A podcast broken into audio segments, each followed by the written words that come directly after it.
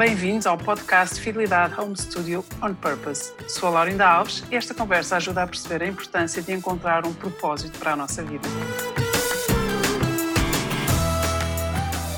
Hoje, com Daniel Traça, diretor da nova SBE, professor de Economia, deu aulas em algumas das melhores universidades business do mundo, mas também foi aluno em algumas das melhores escolas business do mundo. Daniel, bem-vindo. Um, queria começar por aquilo que é o mais imediato e mais imperativo e o mais imprevisto, que foi gerir do dia para a noite, literalmente falando, gerir uma transição de uma universidade toda para o online. Como é que foi? Olá, Laurinda. Obrigado pelo convite para estar aqui e obrigado pela pergunta eu devo dizer que tem sido, tem sido dias, eh, dias que já vai num mês absolutamente extraordinários, eh, porque nestas, nestas crises todas o melhor, a melhor coisa que nos podem fazer é fazer-nos sentir parte de uma equipa, de uma equipa fantástica e, e, acho que esta equipa que é a equipa da Nova, que inclui os professores, que inclui os membros do staff, que inclui os alunos, eh, teve um comportamento extraordinário nesta, nesta mudança de adaptabilidade do lado dos alunos, de flexibilidade do lado dos professores, e, e, do lado do staff e também do, e em conjunto um enorme esforço para ultrapassar as dificuldades. Eu costumo sempre dizer que nestas ocasiões que os portugueses mostram sempre mais fortes e também aqui eu acho que, que voltamos a demonstrar esta nossa capacidade no caso da Nova.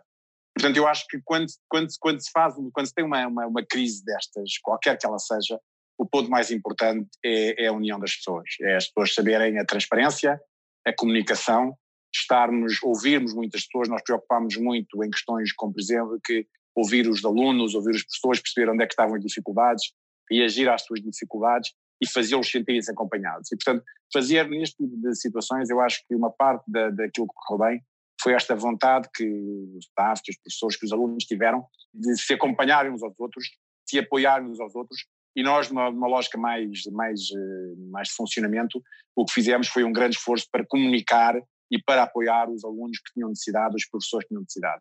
Essa é, essa é, uma, primeira, essa é uma primeira dimensão talvez a mais importante nestas crises. Eu, sobre esta questão da comunicação, é porque podemos transpor isto depois para outras organizações e para outros, no mundo corporativo, no mundo académico, em qualquer uh, sistema colaborativo, digamos assim. Gostava de saber qual foi a aposta concreta em clarificar e tornar ainda mais efetiva a comunicação. O que é que foi feito?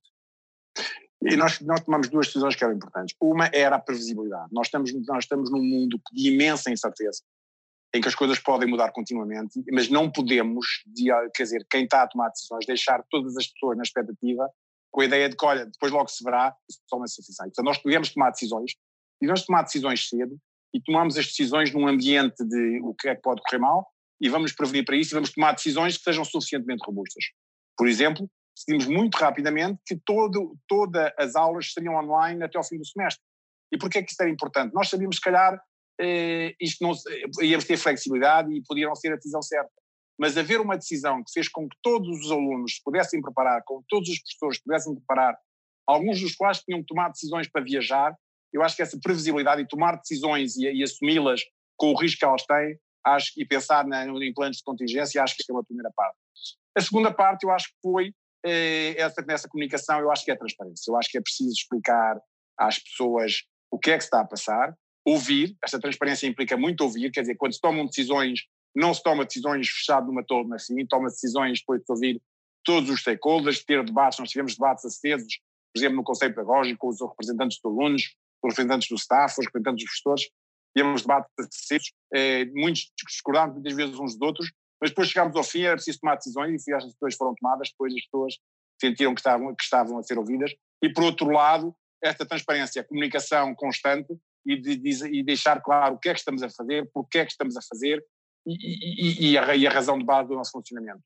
E a terceira dimensão, depois desta de criar a previsibilidade, depois de criar a transparência, é no fundo eh, comunicar e comunicar intensamente, fazer com que as pessoas se sintam acompanhadas, fazer com que as pessoas saibam o que é que está a passar eh, comunicar de uma forma muito intensa, mesmo às vezes só porque não há muito para dizer, mas as pessoas saberem que, está, que, que os lugares não estão vazios, que está alguém presente, que está alguém a pensar, que está alguém a tomar essas decisões, eu acho que transmite uma certa eh, estabilidade na, na, na, na, vida das pessoas no meio de toda esta incerteza, que eu acho que foi muito importante. Muito interessante, porque no fundo, no fundo é, este tempo obriga-nos a todos a tomar o pulso aquilo que funciona, aquilo que não funciona. E, no fundo, perceber que uh, as decisões claras e inequívocas, a comunicação incisiva, também inequívoca e, e muito próxima. E esta capacidade de ouvir, ouvir mais, ouvir melhor, parece que é assim uma nova liderança dos líderes deste futuro que já começou. Usando as tuas palavras, tens dito muitas vezes que o futuro chegou mais cedo e já começou. Nós estamos a trabalhar hoje, mas hoje, no presente, já estamos a construir o futuro. Olá, eu diria que estas regras, quer dizer, que elas são regras que eu pessoalmente, e obviamente que na organização, de, neste momento sou diretor, são importantes, porque eu, como sendo diretor, faço isso, mas acho que estas regras também são regras da cultura da nova SPE, são regras que eu acho que, eh, eh, por um lado, não são, são regras de sempre. Eu acho que as crises tornam estas regras mais, ainda mais eh, fundamentais. Mas isto são regras, como pegando o teu ponto, que hoje numa organização que se quer aberta, que se quer moderna, que se quer capaz de envolver as pessoas, que se quer capaz de motivar as pessoas para tirarem o melhor de si próprio, são regras que eu acho que fazem parte de qualquer, eh, de qualquer, de qualquer funcionamento, de qualquer organização. As organizações hoje têm, são plataformas, eu, eu falo, falo eu, eu, um ponto também muito importante, ou seja, as organizações têm que ser espaços em que se cria a oportunidade para cada um ser ele próprio ou ela própria o que o seu propósito, aquilo que quer desenvolver, aquilo que quer fazer na vida, e em que depois o papel das lideranças é muito assegurar que cada um destes projetos individuais, como organização, é sempre um projeto, um conjunto de projetos individuais das pessoas que nela trabalham, e o papel da liderança é sobretudo assegurar que esta multitude de projetos individuais, de alunos, professores, membros de staff, está, está toda eh, sincronizada e a apontar para o mesmo lado. E nesse sentido, estas regras de comunicação constante, de transparência, de previsibilidade estão fundamentais para o funcionamento hoje de qualquer organização e, e a crise e esta distância e este distanciamento social que apareceu recentemente só aumenta a necessidade deste tipo de, de, de abordagens. Não, não é novo, é só mais daquilo que eu acho que todas as organizações devem fazer todos os dias. Muito bem, Daniel. Eu acho que há aqui uma questão também importante que tem a ver com a gestão do imprevisto. A partir de agora, nós estamos mais conscientes de que o mercado vai valorizar extraordinariamente quem for capaz de gerir o imprevisto, quem não tiver medo de aprender e desaprender, como tu falas muitas vezes, e gostava de te ouvir falar sobre isto. Quais são as ferramentas de gestão do imprevisto? Uma coisa é o que tu fizeste na Nova e o que está a ser feito, outra coisa é para quem nos ouve e está no mundo corporativo ou está noutras academias ou noutra circunstância, é Quais são as ferramentas de gestão do imprevisto? Eu acho que eh, a resiliência e a gestão do imprevisto são as duas faces da mesma moeda. Eh, portanto, eu acho que esta capacidade de gerir o imprevisto, não mais uma vez, não é nova.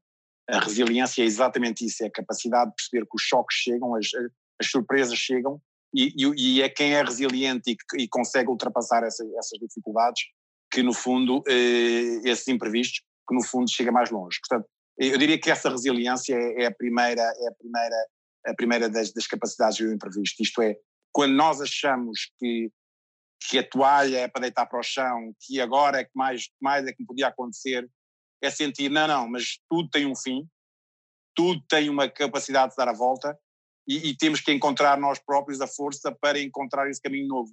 Mas que há um caminho novo e que há um caminho para sair de qualquer crise é, é o primeiro passo, é, é, é o primeiro passo para a resiliência. Eu diria que o segundo passo que eu acho muito importante é nós sabermos individualmente, e depois na organização onde estamos, o nosso caminho.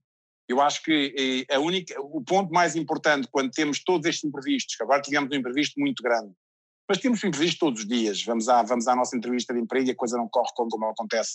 Há uma doença na família, há, há problemas que nos acontecem todos os dias e hoje, eh, e hoje eles são cada vez mais comuns porque a vida é cada vez mais incerta. Eh, eu acho que a, a segunda parte da, da, eh, a seguir à força anímica, que é outra forma de dizer resiliência, a outra, a outra fonte de resiliência a seguir à força anímica é nós sabermos de facto aquilo que, aquilo que nos motiva. Porque quando, quando nós sabemos onde é que dentro da nossa alma vamos ter que ir buscar a força e a inspiração para encontrar um novo caminho depois de ter batido uma parede, depois de ter entrado num beco sem saída, onde é que, se nós sabemos aquilo que estamos à procura, é muito mais fácil irmos buscar essa força, essa força anímica. Portanto, este sentimento, este sentido de propósito, este sentido de sabermos o caminho que queremos, este sentido de sabermos a direção onde, queremos seguir é o segundo grande passo. E o terceiro é a rede. Ninguém ultrapassa estes imprevistos sem apoio.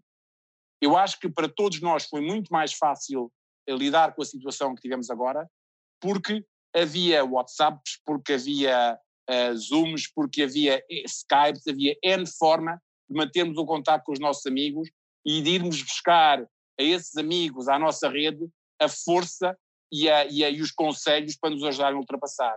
E, e, eu acho que essa é a grande lição que tiramos, é saber onde é que queremos ir, este nosso sentido de propósito, temos uma rede de pessoas que nos apoiam sempre incondicionalmente e nas quais podemos confiar, e por último sabermos sempre que qualquer que seja a situação, há sempre uma forma de dar a volta e encontrar a resiliência nesta esperança de que há sempre forma de dar a volta. Se conseguirmos fazer isto, eu acho que ultrapassamos esta situação e vamos ultrapassar todas aquelas que nos vão passar, vão surgir durante a vida.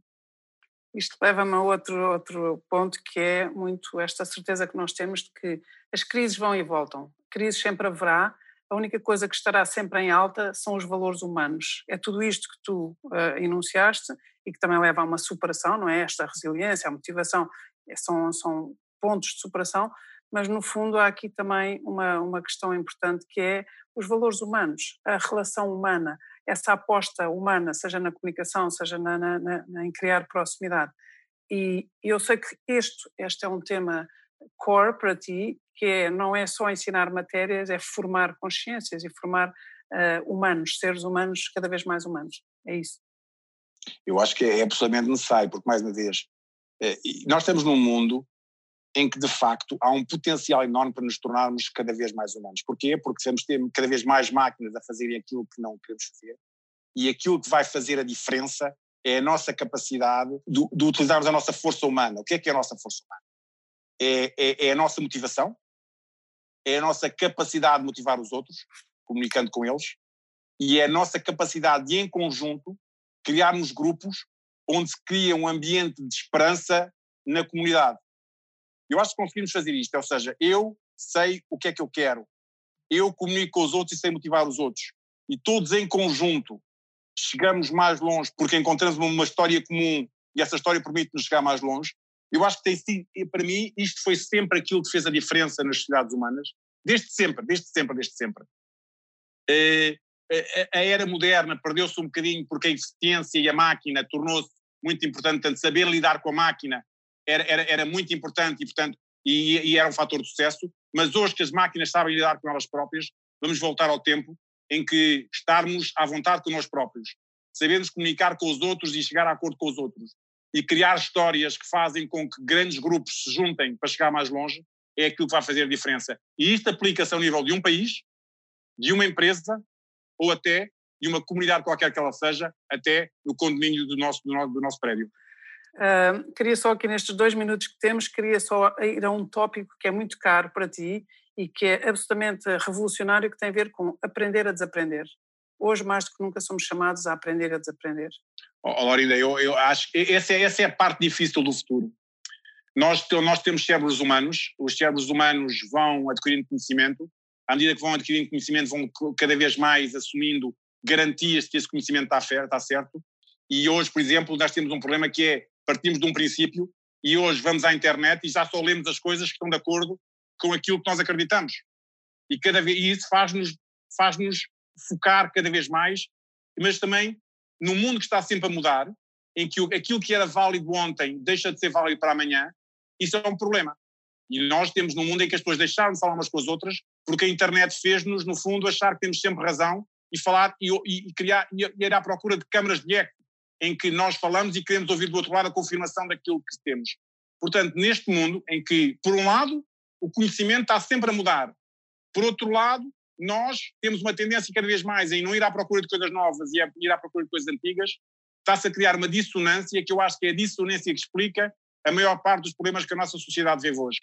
E a única forma de o resolver não é com regulamento, a única forma de o resolver é cada um de nós perceber esse enviesamento que tem ir sempre à procura daqueles que discordam de nós e estar sempre com a disponibilidade para desaprender aquilo que aprendeu e começar do zero e ouvir coisas diferentes.